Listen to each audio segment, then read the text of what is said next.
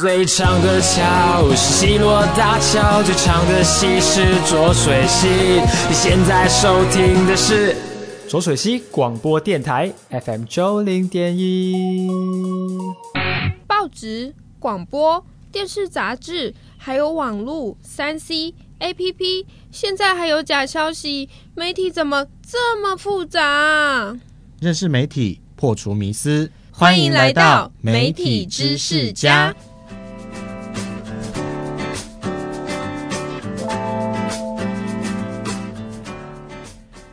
这集的媒体知识家要带大家透过简单的故事、简单的口语说法，跟大家来分享传播理论，让大家也了解现代媒体的运作情形。说到传播理论，大家都会觉得说“理论”两个字就很坚硬、很艰难。不过呢，在节目当中，当然透过口语化的方式，直接跟大家来说这个理论的部分。第一集要提的是这个非常简单、基本又暴力的，叫做效果论，也就是媒体的效果。媒体的效果对你的影响大不大呢？我相信每个人感觉会不一样。但是呢，在以前就做过一系列的理论，所以我们在第一集跟大家先来提到最基本、最简单的，叫做子弹理论。子弹理论，人如其名哦，就像被子弹打到一样，所以他意思是说，媒体的力量就像子弹发射，甚至被打到的受众，也就是说，听众朋友们，你们就是被子弹打到的人。媒体的力量是这么强的，但这个理论是一个很久以前的理论，等下会跟大家讲这个故事哈。它还有一个别名叫做皮下注射理论，对，注瞎啦哈，就是打针，所以呢，打进去之后，这个药效会急速的吸收，发挥作用。所以理论上，早期的媒体效果会这么的强，就像吸收到知识，马上感受到，马上反应出来，哦，这叫做子弹理论，叫做皮下注射理论。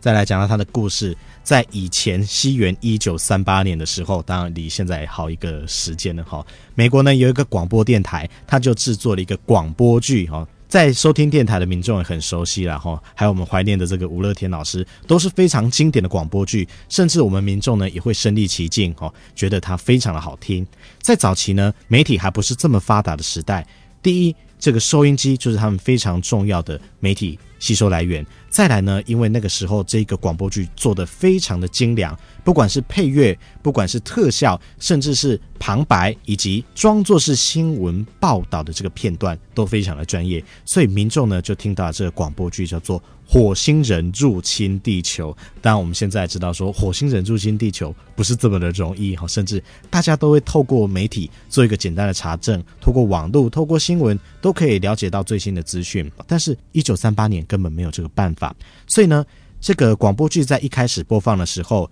电台就说这是一个广播剧，这是一个剧情，所以以下开始要进入这个剧场当中了。但是民众呢，在非常精良的广播剧当中，就误以为是真的。剧情说到，有不明物体跌落到美国其中的一个农场，而且有火星人从太空船里面爬出来，甚至开始有民众的声音啊，好可怕哦！他们眼睛会挪动，他们会喷射火焰，什么什么，各种的这个民众的声音，以及播音员，也就是新闻播报者，用严肃的话语来介绍现在现场所看到的一个状况，甚至还有访问到。官员对于这件事情的说法等等，当然这都还是在剧场当中。不过，这个剧场的前后都有说，它只是一个广播剧，它是一个剧场。短短三十分钟的广播剧当中，就有许多的民众开始将他的家当，把他所有的财产带到车上，准备离开他们所居住的城市，甚至是民众到教堂祷告，希望火星人的灾害可以降到最低。还有化学工厂开始制作防毒面具等等，让我们知道说，其实这个影响对大家带来非常巨大的效果。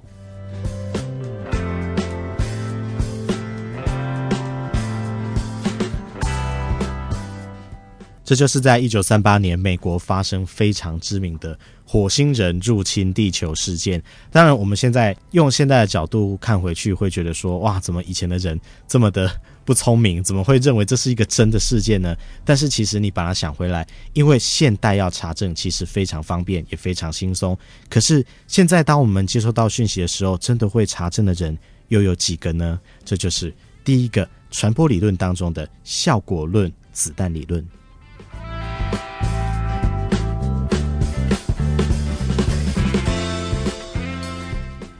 但是随着时间的经过，传播学者们又发现说，其实这个理论的力量、媒体的力量，是不是真的还有这么的强大呢？当新闻事件发生的时候，如果我们不再透过媒体，如果我们不再透过收音机，哦，经过时间的进步，你会听媒体说的，还是朋友说的，还是家人说的？就再继续讲到了效果理论的第二个理论，我们在下一集再跟大家继续分享。媒体知识家用口语的方式带大家了解传播理论。喜欢的朋友不妨欢迎订阅，并且留下你的想法。以后我们会跟大家继续分享更多好玩有趣的媒体知识哦。